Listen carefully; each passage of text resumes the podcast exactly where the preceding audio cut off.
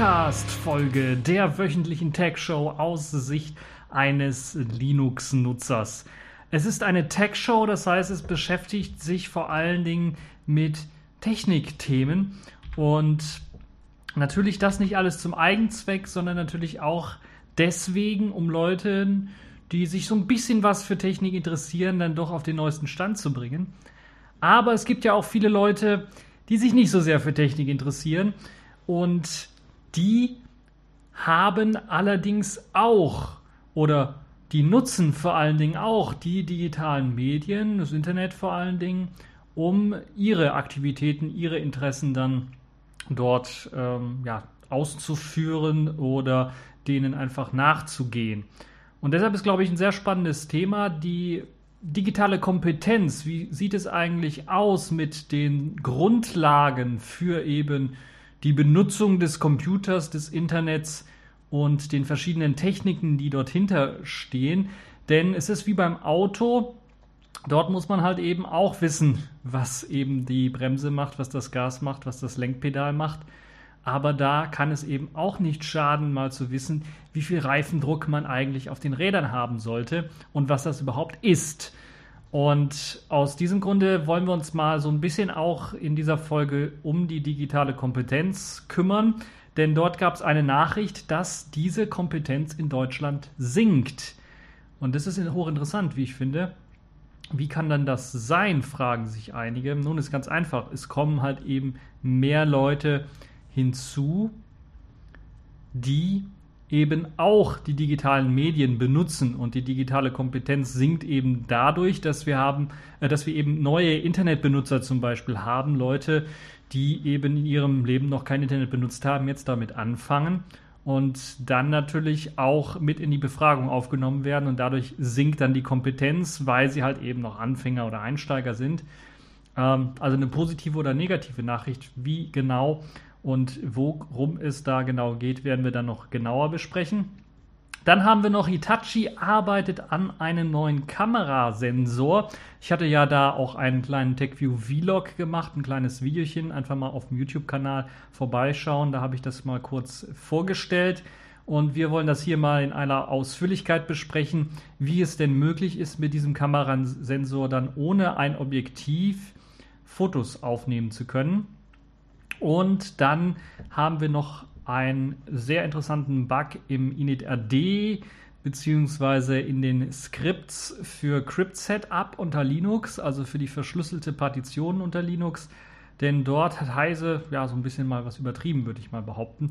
Äh, aber das ist so mein eigener Eindruck. Äh, wir wollen da die Fakten mal auseinandernehmen zum initRD Busybox per Enter-Tastendruck erreichen. Oder wie Heise es gemeint hat, man kann sich Root-Rechte erschleichen bei einem verschlüsselten System. Das wollen wir uns nochmal genauer anschauen, worum es dabei geht. Und dann ist mal wieder die Hölle zugefroren. Nein, die Hölle ist ja schon seit Duke Nukem Forever zugefroren, sondern da ist jetzt mal wieder Winter, Eiszeit fast bereits schon, denn Microsoft tritt der Linux Foundation bei. Und was das denn für Konsequenzen haben könnte und warum das ein historisches Ereignis quasi ist, das werden wir gleich noch besprechen. Und dann haben wir Stubby im Programm oder Stubby.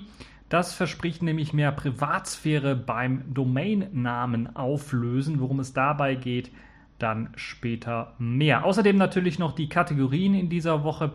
Da ist mal wieder die Netzpolitik ganz stark vertreten, denn es gab einen Gerichtsentscheid zu den NSA-Selektoren. Und da wollen wir uns mal genauer damit beschäftigen, was denn da so falsch gelaufen ist.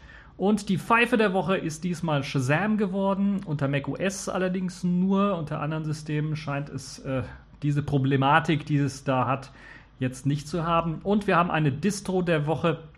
Das ist diesmal OpenSUSE Leap 42.2. Fangen wir also direkt an.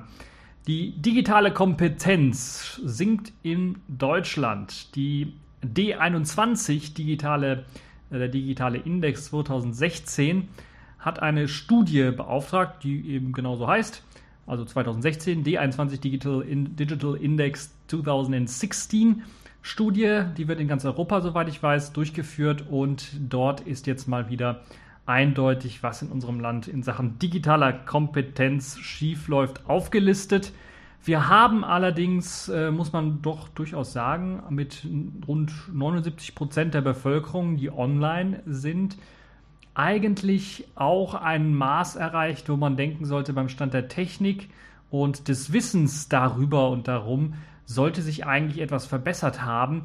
Aber das genaue Gegenteil Fall, äh, scheint hier der Fall zu sein. Und die das Interessante ist ja, wir könnten dabei denken, okay, die Zahl ist wahrscheinlich sprunghaft angestiegen. Immer mehr ältere oder Neueinsteiger gibt es in, in den sozialen Medien, in, im Internet allgemein, die sich mit dem Internet beschäftigen, die das mal etwas intensiver nutzen oder überhaupt auch eine Frage, äh, benutzen sie das Internet dann mal Ja ankreuzt, angekreuzt haben. Aber das stimmt nicht. Wenn wir uns das mal anschauen, ist mal die äh, Bevölkerung, die online geht, die Anzahl der Bevölkerung nicht sehr stark gestiegen vom Vorjahr, wenn man das mal vergleicht. Denn 2015 waren es gerade mal 78 Prozent, jetzt sind es 79 Prozent. Das heißt, wir sind da um einen Prozentpunkt nur gestiegen. Und äh, das erklärt allerdings nicht diesen Rückfall in Sachen digitaler Kompetenz. Ja, vielleicht hat das auch irgendwie was mit der älteren Gesellschaft zu tun oder immer älter werdenden Gesellschaft zu tun. Ab einem gewissen Alter wollen halt einige Leute beispielsweise überhaupt nichts mehr mit dem Digitalen zu tun haben, mit dem Computer nichts zu tun haben, mit dem Internet einfach nichts zu tun haben. Also das vielleicht auch mal sehr interessant zu sehen, dass wir nur, sagen wir mal, fast 80 Prozent, also 79 Prozent der Bevölkerung online haben, hat natürlich dann verschiedene Gründe. Das eine ist natürlich das Alter. Äh, gibt es sicherlich auch einige Leute, die einfach das auch nicht mehr finden können. Äh, demenzkranke Leute beispielsweise, die zählen da sicherlich auch mit rein und werden mit Sicherheit kein Internet, kein, ein, keine aktiven Internetnutzer sein. Äh, und natürlich äh, muss man natürlich auch einen kleinen Prozentpunkt auch wieder abziehen an, an Babys oder an, an Kleinstkinder, die halt eben so etwas sicherlich auch noch nicht machen. Trotzdem ist die Anzahl, also Einerseits erstaunt mich das so ein bisschen, dass die recht hoch ist. Andererseits äh, ist sie noch, glaube ich, äh, ausbaufähig. Also hat nach oben noch, äh, nach oben hin noch Luft. Also gibt viele Leute, die nichts zu tun haben. Äh, unabhängig vom Alter vielleicht mit Computer oder Internet oder nichts zu tun haben wollen, auch mit Computer oder Internet. Vielleicht ist das auch nicht ihre äh, dringendste Not, damit was zu tun haben, zu tun zu haben. Gibt ja auch Leute, denen es finanziell auch nicht so gut geht, die eigentlich eher über, äh, ums Überleben kämpfen müssen oder andere Probleme haben und sich damit nicht so sehr beschäftigen können. Aber erschreckend finde ich, dass es immer weniger Kompetenzen in diesem Bereich gibt bei ja dann doch einer sehr hohen Anzahl von Leuten, die die digitalen Medien benutzen, die das Internet benutzen beispielsweise. Und es ist ja die größte Anzahl an Leuten, die dann auch die Technik dahinter benutzen, also ein Computer beispielsweise oder ein Smartphone oder ein Tablet. Wobei da die Zahlen natürlich auch sehr interessant sind, was Smartphone-Nutzung und Tablet-Nutzung angeht. Äh, Tablet ist wieder zurückgegangen, Smartphone-Nutzung ist äh, wieder nach oben gegangen. Aber ja, irgendwie ist das Interessante dabei, dass auch bei der jüngeren Generation diese digitalen Kompetenzen ähm, auf der Strecke geblieben sind. Da es wohl immer noch keine vernünftigen Ausbildungs- oder Lehrpläne beispielsweise in Schulen gibt zu Sachen digitalen Kompetenzen. Also ich kann mich natürlich an meine Schulzeit erinnern. Da werden jetzt einige sagen, was willst du, alter Knacker, mir erzählen? Äh, es ist schon ein paar Jährchen her, muss ich mit erschreckend jedes Jahr äh, erneut feststellen, dass ich immer älter werde ein Jahr. Aber ähm, äh, es war halt schon so, dass die Leute, die sich, also wir hatten in dem, ich will nicht jetzt sagen, wo ich äh, mein, meine, meine Schule besucht habe. Also ich rede jetzt von der höheren Schule, weil von der Grundschule war von Sachen Computern, da war das ein äh, einmaliges Fest, glaube ich, in der Grundschule, dass wir da einen Computer mal gesehen haben und benutzt haben. Oder ah, was heißt benutzt? Da gab es einen für 30 Kinder oder sowas in der Grundschule. Naja, in der weiterführenden Schule hat man da von Computernutzung dann auch erst was richtig gemerkt, wenn äh, es mal wieder solche Projekte gab, wie man muss Computer in die Schulen bringen und so weiter und so fort, Medienberichte. Und dann hat die Schule irgendwie Computer gespendet bekommen, wusste nicht so richtig, was sie damit anfangen sollen. Und dann hat man den Lehrern gesagt, ja, ihr müsst irgendwie was mit Computern machen. Und dann haben die da einfach mal einen Computer in den Klassenraum reingestellt, so eine alte Windows 98 Box oder sowas, und sollten dann dort irgendwie was zeigen. Ähm, da ist mir, glaube ich, abseits von einem Informatikunterricht nur einmal so richtig so ein Computer entgegengekommen ähm, bewusst entgegengekommen, wo es noch in der Unterstufe war, also nicht in der äh, Unterstufe, also ja, nee, Unterstufe war es eigentlich nicht, glaube ich, Mittelstufe schon, also wo es nicht in der Oberstufe war. Und äh, dann in der Oberstufe war das natürlich ein bisschen was anders. Wenn man dann auch noch Informatikunterricht äh, dann äh, belegt hat, das war ja freiwillig, ähm, so war es äh, von Erzählungen, weiß ich, weil ich das in, dem Unter in der Mittelstufe nicht hatte, äh, dass da doch eher die Basics erklärt worden sind irgendwie, aber so richtig programmieren oder was steckt denn dahinter so in deinem Computer, das war so nicht so das Dingens. Und äh, dann erst in der Oberstufe, als man das so als Wahlfach irgendwie hatte, wurde dann auch so ein bisschen was Programmieren beigebracht. Und äh, da muss ich zugeben, da hatten wir auch einen kompetenten Lehrer, der dafür geeignet war, der sich auskannte. Ähm, war vielleicht nicht vollkommen auf dem Stand der Technik, musste aber auch nicht sein, was das, äh, was die Grundlagen angeht, die dann zu erklären und zu vermitteln. Das ging also sehr gut. Da hatten wir Glück oder hatte ich Glück in dem Fall. Und alle, die mit mir da waren, dass wir da so ein bisschen zumindest was gelernt haben. Ähm, aber im Großen und Ganzen ist äh, digitale Kompetenzvermittlung ja nicht Informatikunterricht sondern Informatikunterricht sollte eher was für Leute sein, die sich für Programmieren beschäftigen wollen, die sich mit dem Aufbau von PCs beschäftigen wollen, die ein bisschen was mit Hardware basteln wollen, eventuell Chips programmieren wollen äh, und so weiter und so fort. Das ist also eher was für die Leute. Da ist das dann doch eher was für die Leute, die sich auch dafür interessieren. Aber die Kernkompetenzen, die die Wirtschaft natürlich auch fordert, wenn es eben darum geht, in den Job einzusteigen, muss man halt eben dann auch in der Schule vermitteln. Und das wird erschreckenderweise bei uns hier in Deutschland immer zu wenig getan. Und äh, ja, ich weiß von meiner Schulzeit, die Lehrer, die eben keine Informatiklehrer waren, aber teilweise natürlich auch Informatiklehrer, oder die eben Informatik unterrichtet haben, das vielleicht nicht studiert haben oder sowas, hatten keine Ahnung oder hatten weniger Ahnung als die Schüler.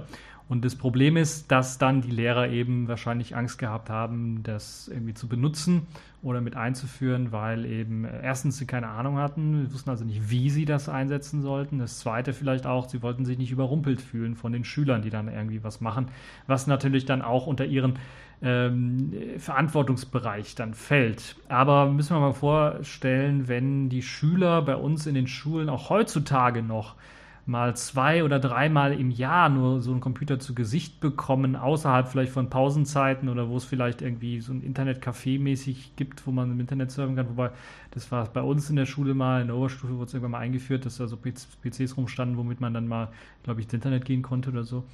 Ähm, aber ich meine, im Unterricht, also so als wirkliches äh, Mittel, um einem etwas klarer zu machen, als Recherchezweck beispielsweise, das hatten wir in der Oberstufe auch. Ähm, glücklicherweise war ich auch erstaunt, dass wir sowas gemacht haben. Da ging es halt darum, wie man dann doch so ein bisschen, also teilweise wurde man darauf hingeleitet, wie man so ein bisschen richtig im Internet recherchiert. Das war, glaube ich, das war nur ein ganz kurzer Abschnitt, äh, ein, zwei Stunden vielleicht. Aber das war schon jetzt im Nachhinein, muss ich ganz sagen, äh, äh, ich muss ganz ehrlich sagen, so viel habe ich nicht gelernt, weil damit, damals kannte ich mir natürlich mit dem Computer schon mehr aus und mit, auch mit Recherchezwecken, das war halt eben schon äh, drin bei uns, aber es war erstaunlich, dass sowas gemacht worden ist. Und jetzt, glaube ich, ist es nicht viel besser geworden. Das ist halt so das Traurige, so ein bisschen, weil die meisten Lehrer, die damals noch irgendwie da waren, also einige sind natürlich jetzt schon weg, aber andere sind dann halt immer noch da. Und ähm, vielleicht auch ein Problem, dass zumindest in meiner Laufbahn war es halt so, dass ich Leute, ähm, die mich verstanden haben, äh, generationsmäßig so ein bisschen, also die mir am nächsten standen, das waren alles Referendare, die dann also so um 30 und aufwärts mh, hm, bis, sagen wir mal, 40, äh, 45 äh, Jahre alt waren. Äh, das waren so Leute, die waren ähm, Referendare meistens. Und der Rest war alles da drüber und hat dann teilweise, also da gab es diesen Generationsgap, würde ich mal fast schon sagen, der so groß war wie ein Graben, wo man also die Schüler dann auch kaum verstanden hat. Das ist vielleicht auch ein großes Problem hier in Deutschland mit Lehrern. Wie das heutzutage aussieht, weiß ich nicht. Ich weiß, dass es junge Referendare gab, die dann zu Lehrer wurden. Das heißt, vielleicht ist es besser geworden. Äh, würde mich mal interessieren, wenn ihr noch in der Schule seid, wie sieht es bei euch aus mit Lehrern? Sind das äh, alte Knacker? In Anführungszeichen, also sagen wir mal äh, 50 und aufwärts oder 50 und abwärts? Würde mich mal interessieren und dann, wie das Verhältnis so ist. Und natürlich auch die Frage, wie das mit der Computernutzung so aussieht. Wird das im Unterricht benutzt, in, abseits von Informatikunterricht? äh, als Recherchezwecke, als Recherchezweckmedium beispielsweise oder um in einem Fach wie Biologie, Physik oder Chemie einem Schüler etwas zu verdeutlichen mit Hilfe von Animationseffekten oder bestimmten Programmen, die dann dort einem etwas mal genauer äh, in die Materie reinschauen lassen können. Weil heutzutage habe ich so den Eindruck, sieht es halt wirklich so aus, dass so ein Computer, dass die Kinder so einen Computer ein, zweimal, dreimal vielleicht im Jahr dann zu, zu Gesicht bekommen und das dann meistens mit so einem uralten Betriebssystem noch ausgestattet ist, also Windows 2000 oder XP, wo man dann auch äh, verwundert sich die Augen reiben könnte darüber. Äh, Schüler bringen sich dann meist in Sachen PC das Wissen selber bei. Das ist halt so meine Erfahrung und das ist leider immer noch so. Und Recherche im Web ist halt dann auch so ein Knackpunkt. Ich hatte sowas, aber das war halt nur zwei Stunden lang oder sowas. Einmal so ein Ausreißer, wo der Lehrer meinte, ah, müssen wir vielleicht mal machen. Äh, aber das ist halt eben äh, auf der Google-Suche beispielsweise, das ist das, was die meisten Leute, worauf sie sich meistens beschränken, dann auch noch eine zweite Seite gibt mit Treffern, scheinen dann wirklich auch nur 15 Prozent wirklich zu interessieren, zumindest, oder zu wissen auch, ne, zu wissen wahrscheinlich nie, aber zu interessieren. So sieht es zum Beispiel hier in der Studie aus.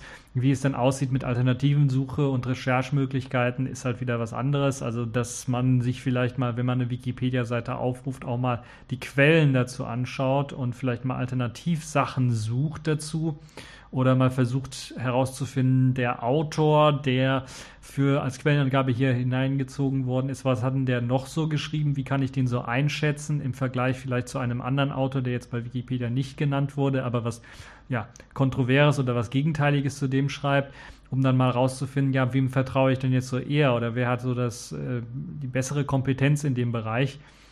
Zugegeben, meistens ist Wikipedia in Deutschland zumindest so gut und die, ähm, ja, so gut, aber zumindest ist es halt so das, was am, als allgemeine Meinung gilt, was so 80, 90 Prozent äh, richtig oder korrekt sein sollte, dann bei der Wikipedia auch erscheinen sollte. Erscheinen sollte aus dem Grund, weil da jeder natürlich Blödsinn auch reinschreiben kann und es natürlich ein paar Wochen dauern kann, bis dann der Blödsinn auch äh, herausgelöscht worden ist. Das passiert halt immer und Fehler, äh, wir sind ja alle Menschen, gibt es natürlich dann auch an der einen oder anderen Stelle.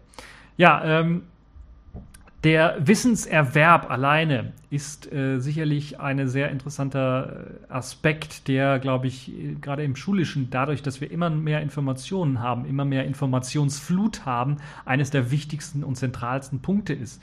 Weil wie kann man solche ähm, Propagandablasen oder Informationsblasenbildung im Internet verhindern, dadurch, dass eben den Schülern beigebracht wird, dass es dort mehr gibt als das, was Sie jetzt auf dem Bildschirm dort sehen.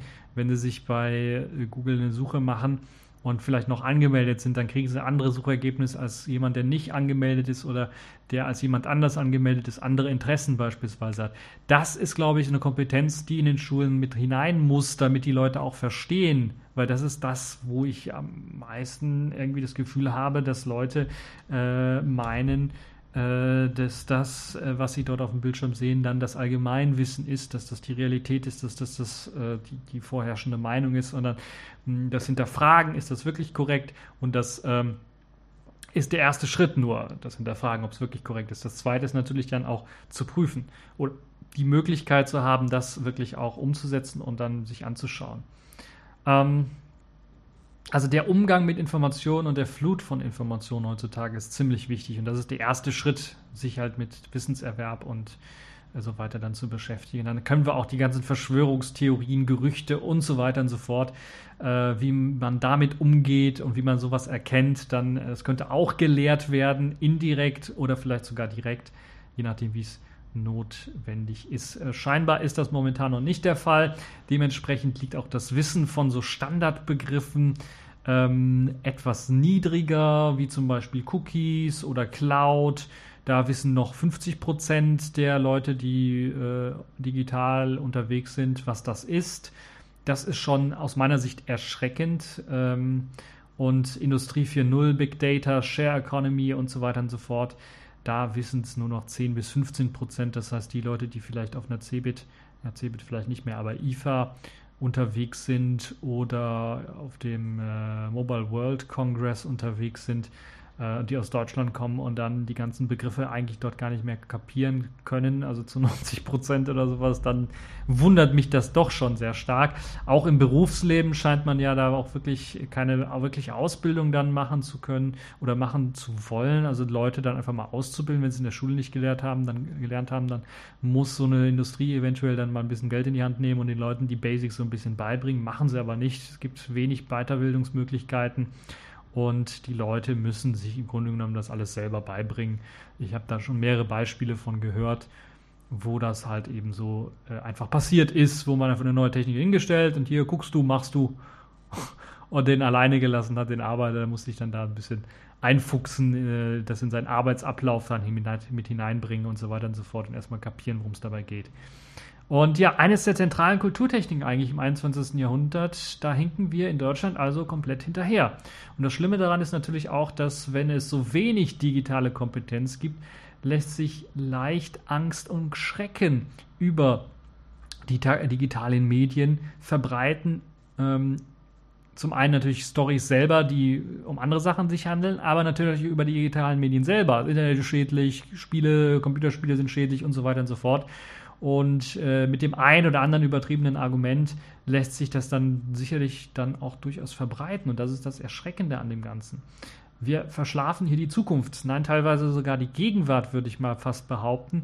Denn es wirklich, es sieht so aus, dass die vornehmende Meinung bei vielen, gerade auch Politikern, die ja eher zu den älteren Leuten zählen teilweise, ist. Wer sich ins Internet begibt, kommt darin um. Das und das darf nicht sein, sondern wir müssen das als Zukunftstechnologie sehen, eigentlich als Gegenwartstechnologie sehen, um eben neue Industrie aufbauen zu können, neue Technologien zu fördern.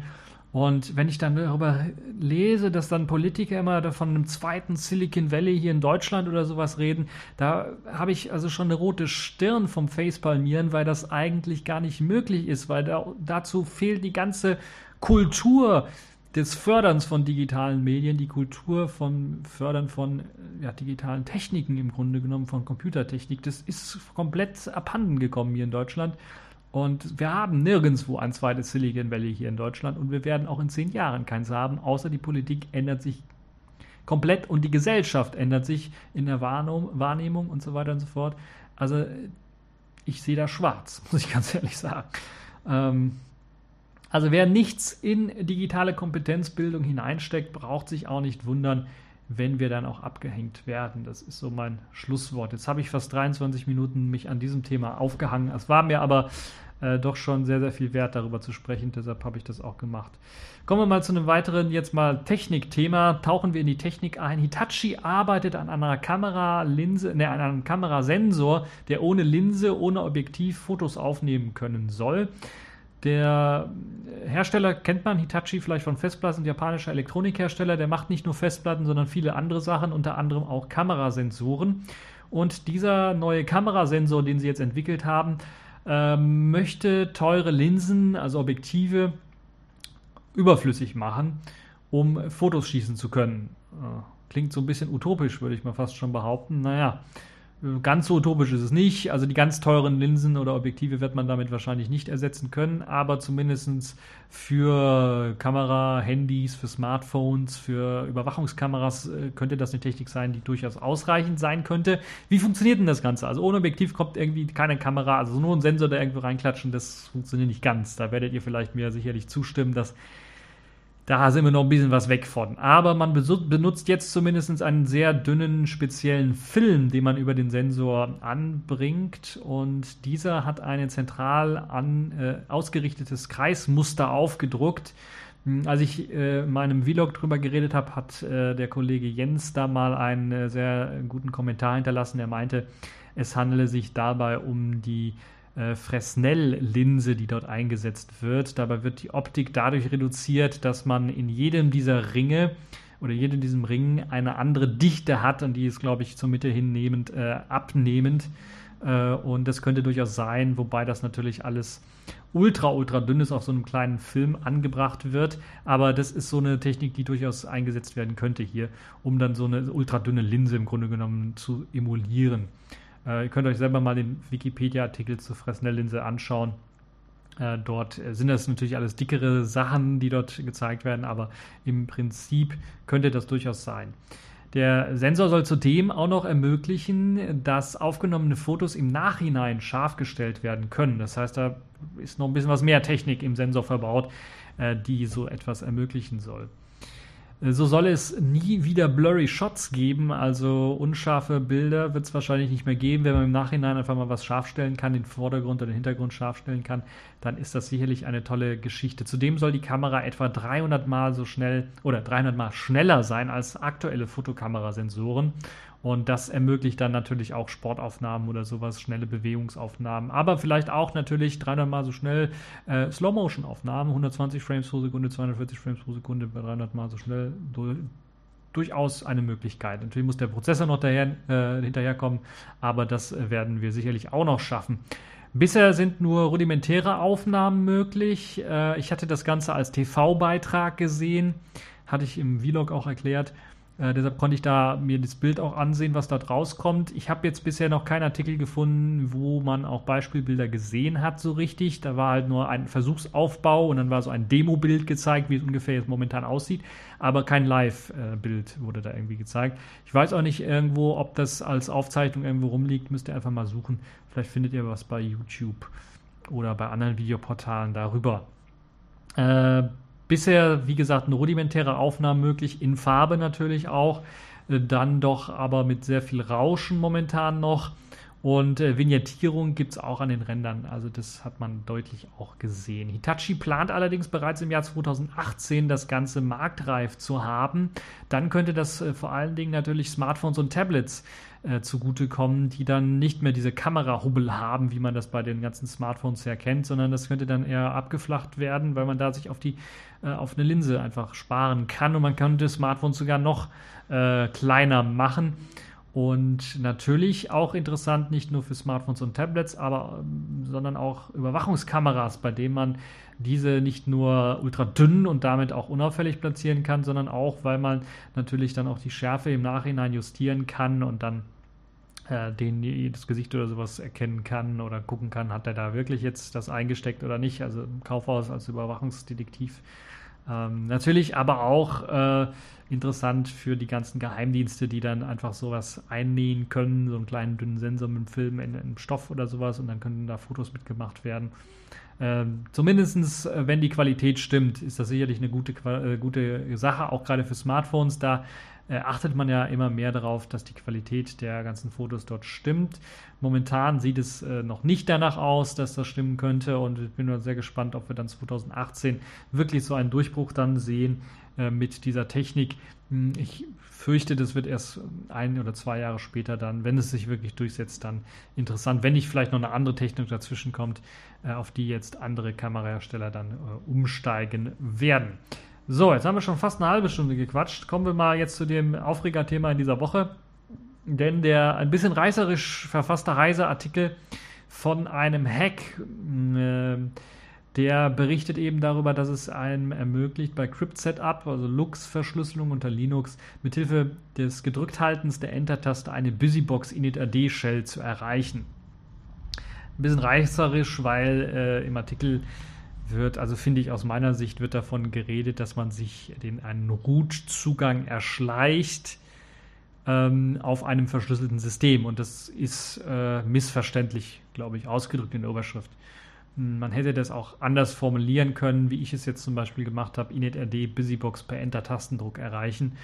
Ähm, so würde ich das Ganze nennen. Nun ja, kommen wir mal ein bisschen zu den Fakten. Wollen wir uns also nur um die Fakten kümmern und ihr könnt dann euren Senf dazu selber geben.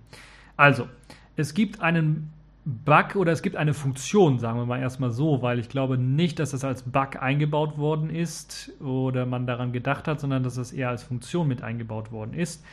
Ein, eine Funktion bei initRD-Shells, initRD-Shells für die Leute, die es nicht wissen, das sind kleine, gepackte, kleine Single-User-Betriebssysteme, die einem kleinen ZIP-Archiv, glaube ich, unter Megabyte meistens oder vielleicht ein bisschen ein paar Megabyte nur groß sind, äh, die im Grunde genommen vom Linux-Kernel als, vom Linux als erstes aufgerufen werden und die dann die Instruktionen dafür haben, die, das echte System zu mounten, zu starten, hochzufahren.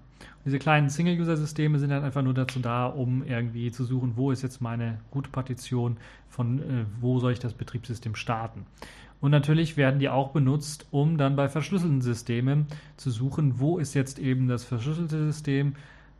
Dann wird ein Prompt zurückgeworfen, Nutzer gebe bitte dein Passwort ein und dann wird das verschlüsselte System eingebunden und dann kann davon gestartet werden. Eigentlich eine sehr nützliche Funktion, wird von allen gängigen Linux-Distributionen verwendet. Man kann natürlich auch das Ganze ohne init-RD-System verwenden, wird aber von den Standard-Distros, die ich so kenne, nicht gemacht. Es hat ein paar nützliche Sachen wie Hardware-Erkennung drin, also da sind natürlich diverse Linux-Kernel-Module drin, die dann automatisch Sachen erkennen, wie eine externe USB-Festplatte zum Beispiel, damit auch davon gebootet werden kann. Oder man kann auch von einem NFS, also einem äh, Laufwerk, einem Netzwerk booten. Das ist alles dadurch möglich, dass es halt eben dieses kleine Single-User-System gibt. Das ist im Prinzip ein Linux-User-System, aber eben ein Single-User-System. Das heißt, man hat nur einen Nutzer und das ist halt in dem Fall wenn es nur ein Nutzersystem gibt, dann nennt sich das dann Root oder Administrator. Ähm, jetzt gibt es ein, ähm, eine Möglichkeit oder es gibt einen Fehler oder es gibt, ja, man kann es dann doch schon durchaus als Fehler bezeichnen. Zumindest es gibt eine Eigenheit bei der BusyBox Shell, äh, bei der, beim initRD, womit man die BusyBox Shell erreicht, also normalen Shell-Zugriff erreicht, einen Kommandozeilen-Zugriff erreicht. BusyBox ist jetzt so ein so eine kleine Shell, die ihr vielleicht zum Beispiel auf eurem Router auch laufen habt, anstatt einer normalen Bash oder einer anderen ähm, äh, Kommandozeilen-Shell. Was ihr da machen könnt, ist, wenn ihr das Passwort äh, unzählige Mal falsch eingibt bei der Entschlüsselung, merkt er sich das System und nach irgendwelchen, also jetzt, ich hatte ja eigentlich von Fakten geredet, eigentlich hätte ich mir jetzt rausschreiben müssen. Es gibt bei PowerPC und bei x86 unterschiedliche Zahlen äh, bailt es dann raus. Also es fliegt dann raus aus dieser Schleife, um nach einem Passwort zu fragen und dann, man landet dann auf der Busybox Shell. Es gibt eine Möglichkeit, äh, die einem ermöglicht, dann das immer weiter in Dauerschleife laufen zu lassen oder dann nach 81 Tastenschlägen ohne richtiges Passwort dann einfach zu sagen, okay, hast das Passwort nicht eingegeben, starten wir beim PC neu oder schalten wir mal aus wäre auch eine Möglichkeit, das zu machen. Man hat das natürlich in dem Sinne deshalb gemacht, das ist so eine Fallback-Funktion. Äh, wenn man eben die Root-Partition nicht einbinden kann, landet man eigentlich auf der Shell. Und das ist nicht nur bei den äh, Passwörtern so für die Entschlüsselung, sondern das ist auch ganz normal so, wenn eu ihr eure Festplatte abgeklemmt habt, als das initRD gerade schon geladen worden ist, weil das initRD wird in den RAM geladen. Deshalb ist es auch so klein, damit es auch möglicherweise äh, in alle möglichen Geräte in den RAM reinpasst. Ähm, und ihr habt die Festplatte schnell abgeklemmt oder einen USB-Stick rausgezogen und dann findet er eben das Root-Laufwerk nicht mehr. Dann wird eben auch, landet man auch auf der Busybox Shell mit der Fehlermeldung hier, das Laufwerk wurde nicht gefunden, wovon ich starten sollte. Und äh, diese initRD, dieses init, äh, initramfs, diese Busybox Shell läuft halt wie gesagt im RAM. Das heißt, wenn ich da Daten manipuliere, auch die Shell-Skripte mir anschaue und eventuell auch manipulieren kann, sieht es halt so aus, dass äh, das äh, nach dem Neustart alles wieder weg ist, was im RAM liegt. Es gibt aber die Möglichkeit, und das ist das, äh, wo, ich, wo es hier diverse Angriffsszenarien gibt, die man sich natürlich dann denken kann. Ähm, äh, bei die Verschlüsselung selber kann natürlich nicht, äh, wird natürlich nicht angegriffen. Das heißt, wenn ich das Passwort nicht eingebe, wenn ich das Passwort nicht weiß, kann ich das Laufwerk nicht verschlüsseln. Was ich aber in der Busybox Shell machen kann, ist, äh, dort gibt es, äh, zumindest meines Wissens nach, bei Debian und bei Ubuntu den äh, DD-Befehl. Und damit könnte ich theoretisch, wenn ich böswillig bin, einfach sagen, ja, überschreib mir einfach mal die verschlüsselten Partitionen mit äh, Null oder sowas, mit Nullen und mach somit, somit das Betriebssystem unbrauchbar auf der oder die Festplatte komplett unbrauchbar äh, auf dem PC. Das ist also eine Angriffsmöglichkeit, die man machen kann für mutwilliges Zerstören. Das wäre für die Leute interessant, die beispielsweise sonst keinen physischen Zugriff auf das Gerät haben, weil das Gerät beispielsweise im Flug, Flug äh, oder in, äh, in einer Bank in einem äh, Bankautomaten dann da irgendwie rumsteht und man keinen Zugriff wirklich hat auf USB oder auf die Festplatte selber, um es zu zerstören und man sich dadurch Zugriff irgendwie verschaffen möchte, was vielleicht unrealistisch ist, aber in der Bibliothek oder sowas, wenn da so ein PC rumsteht, der komplett eingeschlossen ist oder sowas und wo man halt nur Maus und Tastatur zur Verfügung hat und man möchte da so ein bisschen da die Leute ärgern, wäre das eine Möglichkeit. Kann man sich irgendwie reinhacken? Kann man irgendwie in das verschlüsselte System rein? Könnte man theoretisch auch, weil dieses, äh, dieser Hack im Grunde genommen oder diese Schwachstelle kann man dann nur ausnutzen, wenn natürlich diese Boot-Partition unverschlüsselt ist. Weil wenn die Boot-Partition verschlüsselt ist, wo eben das init-rd drauf sitzt zusammen mit dem Linux-Kernel, dann muss man erst einmal im Bootloader die Verschlüsselung für diese Boot-Partition lösen. Also müsste man theoretisch im Bootloader, meistens ist es Grub, dann oder Grub 2 müsste man dort auch erstmal eine Sicherheitslücke finden, die einem ermöglicht, dann halt irgendwie die Bootpartition doch mit einzubinden, obwohl sie verschlüsselt ist. Also das funktioniert nur bei unverschlüsselten Bootpartitionen. Dann hat man, wenn man physikalischen Vollzugriff hat, also auch USB-Sticks reinstecken kann, kann man natürlich auch ein Live-System starten, ein modifiziertes init-RD zusammenbasteln, was irgendwie die äh, Tastenschläge alle, also einen ganz normalen Keylogger da einbaut in die Shell-Skripte und äh, wäre eine Möglichkeit. Ähm, Jetzt kommen wir mal zur Meinung so ein bisschen. Einen Satz Meinung möchte ich dann noch reinhauen, weil viele gesagt haben, oh, totale Katastrophe. Einige haben vielleicht den Artikel nicht richtig durchgelesen, nicht verstanden oder sowas.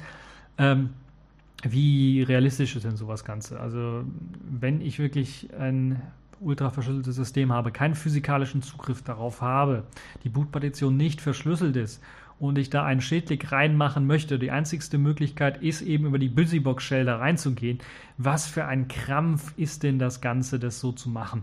Zum einen sieht es so aus, äh, lustigerweise ist das bei Debian und Ubuntu gleich, dass beispielsweise selbst wenn ich dort eine Netzwerkverbindung aufbaue, dann muss ich erst einmal wissen, wie das Ganze geht, weil äh, also die Leute, die ein normales Linux-System aufgesetzt haben, die werden das vielleicht nicht so wissen. Man muss also schon sich mit Shell-Kommandos auskennen. Man muss wissen, dass man äh, erst einmal das äh, richtige passende Modul für, das, für die Netzwerkkarte einbinden dann muss man eine IP-Config durchführen, das Gerät, das Interface hochfahren, dann muss man den DHCP-Client eventuell einrichten und je nachdem, wo das Gerät noch steht, gibt es vielleicht VPN oder sonstige Sachen, die dann äh, das Ganze auch noch beschränken und begrenzen. Also das muss man auch alles konfigurieren. Ich glaube sogar VPN geht gar nicht in der Busybox Shell. Könnte mich natürlich korrigieren. Also ich meine jetzt von der init-rd Shell, die zumindest bei Debian und Ubuntu ausgeliefert wird.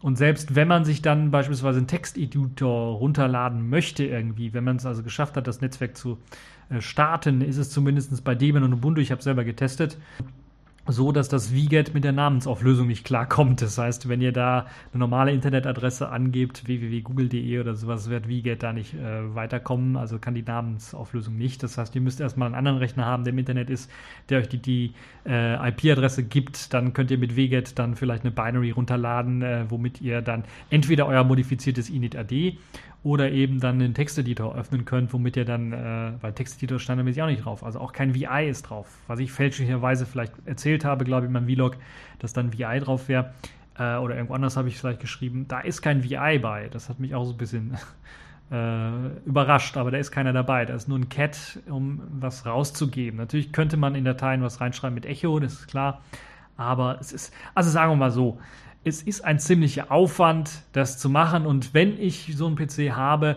äh, müssen schon ganz, ganz viele Dinge dazu kommen, wenn ich den manipulieren möchte, äh, dass ich wirklich diesen Weg gehe hier. Es ist ein Weg, der Weg muss jetzt geschlossen werden, der wird sogar, glaube ich, geschlossen äh, jetzt mittlerweile, aber es ist äh, wirklich kein kein super, keine super GAU-Lücke, würde ich mal sagen, weil da gibt es, wenn ich physikalischen Zugriff habe, halt meistens andere Wege, USB-Stick rein, Live-System starten und dann dort im Boot rumfummeln. Und wie ich gesagt habe, sieht es meistens dann auch so aus, dass äh, wenn man das richtig macht, also eine Vollverschlüsselung macht, dann ist so etwas nicht möglich. Ansonsten Busybox kann man auch jederzeit erreichen und das ist das, was, wo ich mir an den Kopf gefasst habe und gesagt habe, wie kann man denn sowas schreiben und das als Lücke und als Super-GAU dann irgendwie beschreiben, wenn man in die Busybox bei Ubuntu oder bei Debian sowieso jedes Mal reinkommen kann, indem man einfach das Kommando Break gleich Pre-Mount eingibt, dann wird vor dem Mounten, also bevor überhaupt nach der Verschlüsselung gefragt wird, wird einem schon die Busybox angezeigt. Also da kommen wir auch immer rein. Also das ist natürlich für Entwickler auch vielleicht gedacht eher das Ganze und vielleicht sehe ich das eher aus Entwicklersicht so ein bisschen, aber ich kann da keine große Sicherheitslücke erkennen ich verstehe das Szenario, dass das ausgenutzt werden kann, aber dann müsste man solche Kommandos wie eben Break Premount beispielsweise auch entfernen. Man müsste im Grunde genommen den kompletten Busybox Shell Zugriff in der init RAM FS entfernen. Und äh, ich kann mir das nicht vorstellen, dass das kommen wird. Aber wir werden mal schauen, wie sich das dann weiterentwickeln wird. Äh, kommen wir mal, gucken wir mal auf die Notizen, ob ich was vergessen habe. Also ist eine aufgebauschte Geschichte aus meiner Sicht, muss ich ganz ehrlich sagen. Äh, und da gibt es natürlich einige, die dann, vielleicht haben sie es nicht verstanden, vielleicht haben sie es jetzt hoffentlich verstanden, vielleicht hören sie mir zu und haben dann nicht gesagt, oh, der will alles nur verharmlosen. So ist es nicht, sondern ich will das realistisch einschätzen und ich hoffe, ich habe das realistisch eingeschätzt einigermaßen. Also es gibt viele Angriffsszenarien, sicherlich, die man sich darüber dann äh, ausdenken kann aber es ist, äh, es ist nicht, es hat mich nicht überrascht zum einen, weil ich wusste vorher auch schon, weil ich in die 3S schon mal debuggen musste, äh, dass man dort reinkommt und dass man damit natürlich auch Schabernack machen kann, also Sachen kaputt machen kann. Mutwillig, das ist natürlich klar, aber wenn ich was kaputt machen möchte und sowieso physikalischen äh, Zugriff drauf habe, kann ich das natürlich auch mit einer Bohrmaschine oder mit einer Festplatte meets Bohrmaschine oder sowas machen. Ähm, also Lol. Mehr kann ich zum Artikel nicht sagen. So, äh, in der Hölle ist mal wieder Winter, denn Microsoft tritt der Linux Foundation bei. Das war jetzt äh, was für ein verrücktes Jahr, würde ich mal sagen. In diese Kategorie äh, passt das Ganze. Denn es sieht wirklich so aus, äh, dass die Hölle gerade eine Eiszeit erlebt, denn Microsoft ist tatsächlich der Linux Foundation beigetreten und zwar als Platinum-Member als Platinum-Mitglied. Damit steht Microsoft mit Cisco, Fujitsu, HPE, Huawei, IBM, Intel, NEC, Oracle, Qualcomm und Samsung auf einer Linie. Die sind auch Platinum-Mitglied. Es gibt natürlich noch weitere Mitglieder bei der Linux Foundation, aber die sind dann nicht Platinum-Mitglied, sondern äh, sind dann äh, weiter unten angesiedelt. Ja, was heißt denn das jetzt konkret? Also es das heißt zum einen, dass wenn Microsoft jetzt Linux Foundation beigetreten ist, es ist äh, quasi das Eingeständnis, äh, dass dieses Krebsgeschwür Linux, wogegen Ballmer und Co. bei Microsoft jahrelang gekämpft haben, dass sie nicht gewinnen können und dass sie jetzt eben dem Feind beigetreten sind. Und äh, ihr könnt euch da natürlich äh, diverse Sachen mal anschauen, wie das zu den Anfangszeiten Linux äh, war und der Kampf gegen Microsoft, gegen Windows und vor allem gegen Microsoft auch. Und Microsoft hat ja auch in den letzten Jahren immer noch so ein bisschen versucht, mit Patenten und so gegen Linux vorzugehen, hat dann bei Android-Herstellern dann äh, mit Hilfe von Patentandrohungen dann noch Geld gescheffelt. Äh, das könnte jetzt in der Zukunft vielleicht der Vergangenheit angehören. Vielleicht sage ich aus dem Grunde, weil wir kennen ja Microsoft, die wollen weiterhin Geld scheffeln, werden das wahrscheinlich machen. Aber es ist eine sehr interessante Entwicklung, die eben dazu führt, dass so langsam wirklich Linux das große Feindbild Microsoft dann irgendwann mal beerdigen kann, wenn Microsoft immer mehr in Sachen Open Source, in freie Software mit investiert und dort sehr stark ist und äh, Sachen reinmacht. Das ist Ubuntu für Microsoft Windows 10 beispielsweise, wo sie mitgeholfen haben, das zu integrieren. Ähm, viele diverse andere Projekte, das .NET, was freigegeben worden ist, andere Sachen, die als freie Software herausgegeben worden sind. Also dieses Ultra-Feindbild zumindest ein bisschen bröckeln tut es jetzt gegen äh, Microsoft. Vielleicht auch eine gute Sache, äh, dass, äh, dass man jetzt auch zusammenarbeiten kann, eventuell, und dass Microsoft dann auch Linux als gleichberechtigten Partner neben sich sehen kann und eventuell dann auch Techniken, wenn sie sie entwickeln, dann nicht eben äh, zum Nachteil von einem alternativen System auf Linux-Basis dann machen. Ich bin auch kurz davor zu sagen, Microsoft wird vielleicht auch irgendwann mal ein eigenes, äh, eine eigene Linux-Distribution rausgeben. Nicht nur für Server, das machen sie ja teilweise auch schon. Da war ja schon das, äh, da war in der Hölle gerade Party auf dem Eis.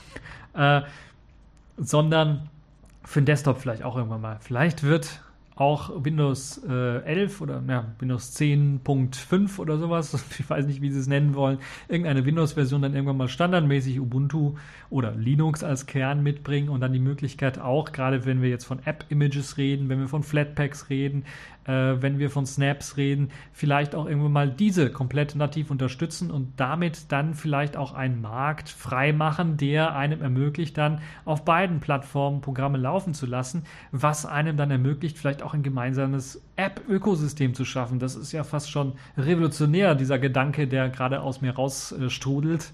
Und das hätte ich mir vor zehn Jahren nicht denken äh, können. Und äh, also ich hätte mich als verrückt oder als irre bezeichnet, wenn ich davon geredet hätte, mir selber das erzählt hätte. Ähm, naja. Schauen wir mal, wie sich das weiterentwickelt. Es ist zumindest sehr beachtlich, dass Microsoft dann jetzt doch diesen großen Schritt hin zur Linux Foundation, zur Linux Community damit auch so ein bisschen macht. Und äh, ja, es zeigt ich glaube auch, wenn es darum geht, wer hat gewonnen, äh, Microsoft hat seine Niederlage eingestanden, würde ich mal fast schon behaupten. Äh, was die Ideale oder die Ideologie angeht, würde ich mal fast schon äh, sagen. Also dieses Ultra-Krebsgeschwür, Kämpf, äh, die Kampfrhetorik, die ist dann äh, verflogen. So könnte man sagen. Äh, ja, mehr will ich eigentlich dazu nicht sagen. Könnt ihr selber natürlich, eure Meinung äh, könnt ihr natürlich selber dranhängen würde mich sehr interessieren. Und äh, machen wir einfach mal, sagen wir einfach mal Prost und trinken ein darauf und beschäftigen uns wieder mit einem Sicherheitsthema. Stubby verspricht mehr Privatsphäre beim Domänennamen auflösen. Ja, da kommen wir mal wieder so zu einem Thema, was so mit Privatsphäre, mit Sicherheit was äh, zu tun hat und natürlich auch damit, wie ihr eure Sicherheit im Internet so ein bisschen schützen könnt. Denn eine Möglichkeit herauszufinden, was ein Nutzer für Seiten besucht hat, ist halt nicht nur möglich dadurch, dass ich seine IP-Pakete abfange irgendwie, sondern es reicht auch schon aus, wenn ich mir einfach anschaue, was er, für was er sich interessiert, indem ich mir angucke, was hat er für DNS-Anfragen geschickt, also auf welche äh, URLs möchte er drauf. Äh, beispielsweise neptunes.com, da kann man davon denken, okay, der hat irgendwie was, der interessiert sich für Linux-Betriebssysteme oder sowas. Und natürlich bei der Anfrage, bei der Anfragehäufigkeit kann ich dann auch darauf schließen, dass er öfters auf diesen Seiten geht. Ich kann sogar aufzeichnen, natürlich auch, es wird bei DNS vielleicht auch mit aufgezeichnet, wann hat er dann natürlich ähm, die Abfrage gestellt, wie lange ist er vielleicht da drauf, also auf dem Domain-Gebiet drauf gewesen und so weiter und so fort. Also DNS-Abfragen können äh, auch sehr, sehr viel darüber sagen, was ein Nutzer gerade macht, ohne dass man genau schaut, was ist denn jetzt da auf der Seite drauf. Reicht es auch schon aus, nur zu wissen, auf welche Seiten er geht und wie viel Uhr und so weiter und so fort. Äh, um herauszufinden, äh, was eben äh, persönliche Persönlichkeitsstruktur des Nutzers und so weiter und so fort angeht. Und so lässt sich halt eben auch ein Profil des Nutzers anlegen und mit dem er dann auch später wiedererkannt werden kann anhand seines Surfverhaltens. Und das ist schon sehr interessant, eine Möglichkeit, bei dem der eine oder andere vielleicht nicht dran gedacht hat, dass das auch möglich ist. Also die Verschlüsselung HTTPS überall benutzen ist ja schön und gut, damit der Traffic nicht mitgespammt wird, äh, mitgeschnitten wird. Aber DNS und so weiter und so fort, Abfragen äh, verschlüsselt, werden sie leider nicht gemacht. Und jetzt soll sich das mit Stubby ändern. Und um, das, um der ganzen Geschichte Einhalt zu gebieten, gibt es halt eben dieses Projekt äh, namens Stubby. Dazu wird eine TLS-Verschlüsselung benutzt. Die gilt als äh, herkömmlicherweise äh, als sicher, wenn man natürlich das richtige Verschlüsselungsverfahren dafür verwendet. Bisher gibt es nur vier Resolver, die die DNS-Antworten durch, äh, durch TLS empfangen und die Antwort dann zurückreichen in verschlüsselter Form an den Nutzer. Das heißt, das ist so ein äh, Tor-ähnliches System, würde ich mal fast schon behaupten. Also man stellt seine DNS-Anfrage an einen äh, Resolver, der stellt eine normale DNS-Anfrage, aber verschachtelt das Ganze natürlich so, äh, dass man im Grunde genommen, wenn man von außen die DNS-Abfrage ähm, mitsnifft, nur weiß, okay, dieser Resolver hat nach dieser Domain gefragt äh, was das für eine IP-Adresse hat. Aber man kann nicht rausfinden, was, wer der Nutzer ist, der dahinter steckt. Das ist also die ganze Technik, die dahinter steckt. Mit, mittlerweile, es gibt also nur vier Resolver momentan. Äh, ist halt noch in den frühen Ant, äh, Anfangszeiten. Aber ich würde mir fast schon äh, wünschen, dass man das vielleicht irgendwann mal in die großen DNS-Dinger äh, mit einbaut, dass das Ganze dann auch verschlüsselt funktioniert. Sollte in Sachen Speed äh, heutzutage nicht große Schwierigkeiten bereiten. Und man sollte zumindest die Möglichkeit haben, das einzuschalten als Benutzer. Deshalb ist dieses Projekt äh, auf jeden Fall ein Projekt, das einen Daumen hoch äh, verdient hat und deshalb habe ich es auch in dieser Sendung mit hineingenommen. Äh, mit hineingenommen. Es muss also noch ein bisschen wenig dran gearbeitet werden, damit eben dies dann auch noch Verbreitung findet, damit das in der breiten Öffentlichkeit, in der Masse dann bekannt wird. Das ist also ein wichtiger Punkt, mit dem ich dann quasi so die News in dieser Woche so ein bisschen abschließen möchte. Und jetzt kommen wir mal zu den Kategorien in dieser Woche. Accepted. Connecting. Complete. System activated. All systems operational.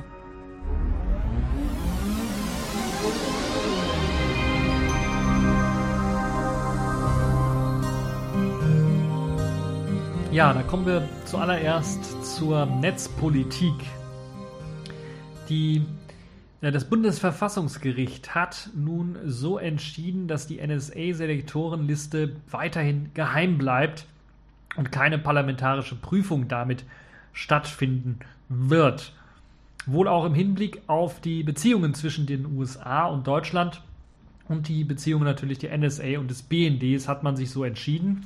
Die außen- und sicherheitspolitische Handlungsfähigkeit Deutschlands sei gefährdet, hat man gesagt wenn die Selektorenliste veröffentlicht würde, beziehungsweise in den Ausschuss gelangt. Dieser Untersuchungsausschuss sollte sich halt mit dieser Spähaffäre des BNDs beschäftigen und vor allen Dingen auch mit der NSA-Selektorenliste. Was wurden also für Spähziele vom BND ausgehorcht? Weil natürlich dazu auch Firmen hier in Europa oder Politiker in Europa zählen könnten. Und äh, aus diesem Grunde hat man auch beantragt und ist auch sogar vor Verfassungsgericht gezogen, um diese Selektorenliste dann selber einsehen zu können, weil man sich bisher nur darauf einigen konnte, dass ein Vertreter der Regierung oder von der Regierung quasi ausgewählter Vertreter sich die Selektorenliste anschaut und dann seine Meinung, seine Einschätzung über diese Selektorenliste dann äh, dem Ausschuss kundtut, dass das nicht richtig funktionieren kann, ist klar. Selektorenliste ist ellenlang. Da kann man nicht einfach mal einen Nachmittag drüber schauen und dann sagen, ja, und so und so schätze ich das ein. Hm. Deshalb hat man natürlich auch geklagt und das ist schon natürlich harter Tobak, dass nun eben das Verfassungsgericht hier aus meiner Sicht einen mächtigen Griff ins Klo geleistet, sich geleistet hat. Äh, mit dieser Begründung wird nämlich in Zukunft dann die Bundesregierung dann immer kommen, äh, und das darf eigentlich nicht sein. Also die Begründung, dass halt eben die Handlungsfähigkeit Deutschlands gefährdet sei, wenn diese Selektorenliste veröffentlicht würde, könnte man halt eine ganze Reihe von Sachen dann begründen in Zukunft. Das ist eben das Freifahrtsticket für die Bundesregierung, wenn sie etwas verheimlichen möchte vor ihren Bürgern. Dann werden sie dieses dann ziehen. Wenn die geheimen und vermutlich illegalen Abhör Abhörfunktionen, Abhöraktionen des BND nicht parlamentarisch aufgeklärt werden können, weil irgendwie zentrale Beweismittel, wie zum Beispiel eben diese NSA-Selektorenliste, dann unter Verschluss gehalten wird, ist das ein Verlust für unsere Demokratie und zeigt ganz deutlich die Grenzen der parlamentarischen Geheimdienstkontrolle auch auf, die ja sowieso schon ein Witz fast war, würde ich mal behaupten. Und äh, das dann auch immer noch mehr wird. Und äh, zusammen natürlich mit den BND-Gesetzen, mit den Reformen, die jetzt im Nachhinein das, was vorher illegal war, jetzt versuchen zu legalisieren, zeigt es auch, wohin die Reise hingeht. Abhören unter Freunden, das geht auf jeden Fall. Ich habe leider den Schnipsel hier nicht von Merkel, aber Merkel wird sich wahrscheinlich sagen. Das sind aber Dinge, über die darf man nicht diskutieren, die muss man einfach machen. Und das machen sie im Grunde genommen auch. Deshalb glaube ich auch, äh, ja, ein Freifahrtschein in Zukunft für die Überwachung des BNDs und deshalb ein schwarzer Tag für uns alle, würde ich mal behaupten, auch ein schwarzer Tag für unsere Demokratie. Kommen wir mal direkt von diesem traurigen Thema zur Pfeife der Woche, denn dort hat sich Shazam mal wieder was geleistet, wo man einfach nur noch mit dem Kopf schütteln kann, äh, sehr heftig mit dem Kopf schütteln kann. Seit 2014 haben sie oder hat dieser Musikerkennungsdienst, diese Musikerkennungssoftware Shazam unter macOS das Mikrofon dauerhaft eingeschaltet und mitgelauscht. Jetzt fragen sich einige, was? Das kann doch nicht sein. Ja, ist natürlich klar. Die Hauptfunktion der Musikerkennungsdienstes äh, ist natürlich dann die Musikerkennung. Deshalb muss das eben das Mikrofon einschalten. Aber das Spannende dabei ist, wenn man das Programm startet, ist das Mikrofon schon eingeschaltet. Nicht erst, wenn man den Knopf drückt zur Musikerkennung, sondern es ist einfach dauerhaft eingeschaltet, damit halt, wenn man den Knopf drückt zur Musikerkennung, das möglichst schnell funktioniert, sagt zumindest der Hersteller. Und selbst wenn das Programm schließt, lauscht es einfach weiterhin mit.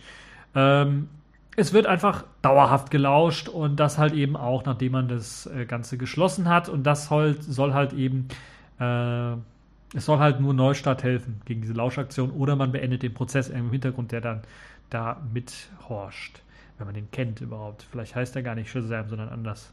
Ja, bis zuletzt hat auch der Shazam-Vizepräsident diese Taktik verteidigt mit der Begründung, dass die Mikrofoninitialisierung einfach zu lange dauern würde und man somit die User Experience zerstören würde. Deshalb macht man das so. Shazam meinte auch, es sei kein Datenschutzproblem, da die Daten ja nur erhoben werden. Aber nicht wirklich übertragen werden, sondern dies nur geschieht, wenn der Nutzer das auch möchte. Also Sie sehen nicht, sehen überhaupt kein Problem in der Datenerfassung, in der Datenerhebung, sondern nur in der Auswertung. Das wäre halt, dann wäre es ein Problem, aber wenn wir die Daten erheben, ist das kein Problem. Doch, natürlich ist das ein Problem. Ihr habt den ganzen Datenschutz wahrscheinlich nicht verstanden. Denn ich glaube, einer der ersten Punkte von Datenschutz heißt Datenvermeidung. Datensparsamkeit im Grunde genommen. Also man sollte auf Datenerhebungen verzichten. Das hat jetzt, nachdem das ganz groß in der Presse war, das heißt bei Eisen Golem, glaube ich, berichtet wurde, das heißt im Grunde genommen ganz groß in der Presse, aber natürlich auch in Foren und so weiter besprochen wurde, hat man sich auf jeden Fall jetzt nach dem bisschen Öffentlichkeitsarbeit dann auch dazu entschlossen, eine 180 Grad Kehrtwende zu machen, den Standpunkt komplett zu überarbeiten und man hat es jetzt, oh Wunder, ohne große User Experience Einschränkungen geschafft, dass erst wenn man den Knopf drückt, das Mikrofon auch wirklich angeht und wenn man das Programm schließt, das Mikrofon dann auch ausgeht. Naja, äh, also da fällt einem auch wirklich nicht mehr viel zu ein, außer einfach zu sagen, Alter, wenn ich du wäre, du würdest lachen in die Kreisliga rennen. Also mehr kann einem da auch wirklich nicht zu äh, einfallen. Das ist wirklich einfach nur noch schlimm, was man sich dort ausgedacht hat als äh, ja, Ausrede im Grunde genommen für, dieses, für diese Abhöraktion. Also bin ich mal gespannt, wie viel der NSA dafür bezahlt hat, dass da macOS-Leute da auf jeden Fall abgehört worden sind. Es ist äh, bisher nur bekannt, dass es unter macOS war, also unter Windows, unter Linux, glaube ich, gibt es kein Shazam. Unter Windows weiß ich es gar nicht, ob es eine eigenständige App gibt. Ich weiß, dass es auf dem Smartphone eine eigenständige App gibt. Äh, und ich glaube, da ist es so, also zumindest letztens, als ich ein Android-Smartphone mal gesehen habe, eines von diesen neuen, was einem dann informiert, wenn so ein Programm mal eine neue, äh, also wenn man es so eingestellt hat, äh, eine neue ähm, äh, neues Zugriffsrecht haben möchte aufs Mikrofon, da war es tatsächlich erst so, nachdem ich auf den Aufnahmeknopf gedrückt habe oder auf diesen Shazam-Button gedrückt habe, dass dann der, das Pop-up kam, dass es jetzt Mikrofonzugriff haben möchte. Gehe ich mal stark davon aus, dass die äh, Sachen nicht betroffen waren. Trotzdem würde ich da so ein bisschen skeptisch mal auf diese Produkte schauen und vielleicht im Hintergrund einfach mal Shazam nicht auflassen, sondern einfach mal komplett irgendwie abschießen, wenn das möglich ist unter allen Betriebssystemen einfach mal so aus Vorsichtsmaßnahme. Äh, Wenn man es allerdings nicht braucht, schaltet man es komplett ab. Ganz einfach. So, kommen wir jetzt mal wieder zu einem erfreulichen Thema. Kommen wir zur Distro der Woche. Das ist diesmal OpenSUSE Leap 42.2 geworden. 42.1 gab es ja schon, jetzt gibt es 42.2, hat ein bisschen was gedauert, aber man ist quasi laut Fahrplan korrekt gewesen nach dem Erscheinen von äh, OpenSUSE Linux Enterprise, ne, SUSE Linux Enterprise 12.2, glaube ich, war es. Ich weiß gar nicht, was für eine Nummer. Äh, also auf dieser Enterprise-Version, auf der OpenSUSE Leap im Grunde genommen aufsetzt, nach dem Erscheinen des neuen Services, Service Packs, hat man auf den äh, auf dem aufbauend dann das OpenSUSE Leap 42.2 kurz danach dann veröffentlicht. Mit dabei ist deshalb aus diesem Grunde natürlich alles, was so LTS-mäßig klingt. Dazu zählt der Kernel 4.4, sind LTS-Kernel Plasma 5.8, LTS Gnome 3.20. Naja, gibt es, glaube ich, kein LTS, aber äh, Nachdem er Plasma erwähnt hat, möchten natürlich die GNOME-Nutzer auch erwähnt werden. Äh, Qt 5.6 ist ein LTS, ähm, was mit dabei ist. Ansonsten der Grafikstack Mesa 11.2 und Xserver 1.18, stabile Sache, würde ich mal sagen, wurden auch von äh, der SUSE Linux Enterprise dann übernommen. Ein Kernel-Update auf den neuen LTS-Kernel 4.9 ist für nächstes Jahr bereits schon angedacht. Also das wird es dann, dann wahrscheinlich auch geben. Also 4.4 wird ja weiterhin gepflegt, aber es wird dann sicherlich die Möglichkeit geben, auch auf 4.9 LTS dann umzusteigen. Als System D-Version kommt jetzt 2, 2, äh, 228 daher. Und äh, neben den zwei größten Desktops, also Plasma und GNOME, kommen auch noch LXQt 011 und Enlightenment 023, die gepflegt werden, auch in diesem LTS-Zeitraum, was ich für ziemlich interessant erachte. Also da hat man extra Leute gefunden, die auch wirklich für diesen LTS-Zeitraum äh, LXQt und Enlightenment pflegen werden. Deshalb für die Leute, die sich für diese alternativen Desktops entscheiden wollen oder die sich dafür interessieren, sollten sich mal ähm, OpenSUSE Leap 42.2 anschauen. Wenn ihr da mal was Stabiles, Langzeitgepflegtes haben wollt, äh, könnt ihr da mal vorbeischauen. Ja, die Leap 42.2er Version steht neben dem 64 oder neben der 64-Bit Intel Plattform auch für ARM und Power 8 ähm, zur Verfügung, für die Plattform zur Verfügung. Für ARM gibt es jeweils auch ein Raspberry Pi Image, sogar für das Raspberry Pi 3 ein 64-Bit ARM Image und hier und da sicherlich auch noch ein paar weitere Images. Ihr könnt euch das Ganze runterladen. Ist äh, wieder, glaube ich, eine große DVD, wo alles draufgepackt ist und ihr habt dort wirklich dann auch äh, die Möglichkeit bei der Installation wieder auszuwählen, was für ein Desktop will ich haben. Standardmäßig, glaube ich, KDE Plasma getickt, angetickt äh, und man kriegt dann eine relativ gute Experience, was äh, was KDE Plasma angeht. Und das ist wahrscheinlich auch so der bevorzugte Desktop, würde ich mal fast schon sagen. Wobei GNOME 320 ja auch in einem guten Zustand bei OpenSUSE gepflegt wird. Äh, und auch LXQt und Enlightenment. Also auf jeden Fall eine Distro, die man sich anschauen sollte. OpenSUSE lieb. Wenn man einfach mal was jetzt, jetzt installieren möchte und dann seine Ruhe haben möchte über Jahre hinweg, dann sollte man eben auf OpenSUSE lieb setzen. Das ist halt so eine Distro. Und finde ich eine gute Sache, dass OpenSUSE den Weg gegangen ist. Also die Aufteilung zwischen, das ist jetzt, das installiert ihr einmal und habt dann drei, vier, fünf Jahre eure Ruhe und könnt dann einfach normal updaten. Das heißt, die, auch die 42.1er Nutzer können jetzt auf 42.2 updaten. Das ist also kein Problem, über das normale Update-Programm zu gehen. Das ist wirklich das, was für den normalen Desktop-Nutzer, glaube ich, am interessantesten ist. Für die Technik-Freaks, für Leute wie mich eventuell eher OpenSUSE Lieb, äh, OpenSUSE Tumbleweed meine ich natürlich. Äh, also die Version, wo immer der heißeste, neueste Scheiß reinkommt, reinfließt. Äh, deshalb habe ich OpenSUSE Tumbleweed auch installiert bei mir auf einem der Rechner. Sogar mit GNOME, weil ich mir die neuesten GNOME-Versionen auch anschauen möchte und gucken, was die GNOME-Leute dort verbrochen haben wieder. Äh, also was sie geleistet haben in Sachen Usability und so weiter und so fort. Es macht Spaß und es läuft gut. Und ich muss ganz ehrlich sagen, ich habe es jetzt, glaube ich, sogar schon zwei Jahre drauf. Also das ist schon krass, dass das, äh, dass das so lange drauf läuft, dass ich immer updaten konnte. Ich hatte nur einmal ein großes Problem wo ich dann ein bisschen selber reinfummeln musste, das war, als man auf die crazy Idee kam, den GDM, den Anmeldemanager unter Wayland laufen zu lassen, der dann aber, wenn man sich angemeldet hat, eine X-Session gestartet hat. Und irgendwie kam da, da noch der proprietäre Nvidia-Treiber dazwischen, war überhaupt nicht mit zurecht. Und dann musste ich da irgendwie rumfummeln in Configs und herausfinden, wie ich das wieder auf X-Server umstellen kann. Mittlerweile bin ich auch so weit gekommen, dass Nouveau ordentlich und stabil läuft unter äh, OpenSUSE Tumbleweed, deshalb habe ich den Nvidia auch direkt wieder runtergeschmissen und äh, wurde, glaube ich, eh nicht mehr supported, äh, die Karte im Laptop, also nicht mehr mit den normalen Treibern. Da musste man sich Legacy-Treiber runterladen und so weiter und so fort. Die waren dann mit dem Kernel inkompatibel und wenn OpenSUSE Tumbleweed sowieso jede Woche den neuen Kernel oder sowas draufpackt oder jeden Monat, dann macht das einfach keinen Sinn. Deshalb bin ich auf Niveau und äh, bereue es nicht. Also es läuft wirklich stabil gut. Deshalb kann ich euch empfehlen, wirklich mal bei OpenSUSE vorbeizuschauen. Die haben wirklich jetzt zwei gute Produkte auf die Beine gestellt. Lieb, Standard für den Desktop, Langzeitunterstützung und neuester heißer Scheiß, eben Tumbleweed. Schaut euch das Ganze an, wirklich eine gute Linux-Distro. So, das war's dann auch schon für diese TechView Podcast-Folge. Ein bisschen was länger geworden, habt ihr sicherlich gemerkt. Ich habe ein bisschen mich verquatscht, äh, aber es gab auch viele interessante Themen. Äh, deshalb war das, glaube ich, angemessen. Und ja, ähm, bis zur nächsten Folge.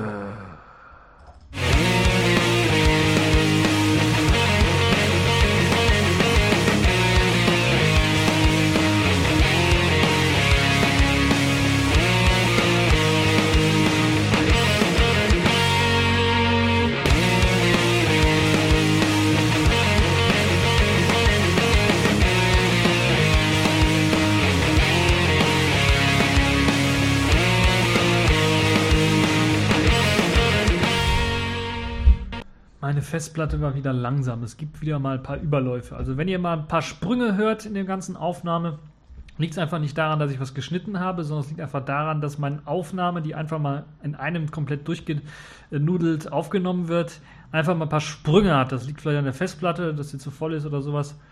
Und dann gibt es ein paar Millisekunden hier und da ein paar Sprünge. Hoffe, das ist nicht allzu störend.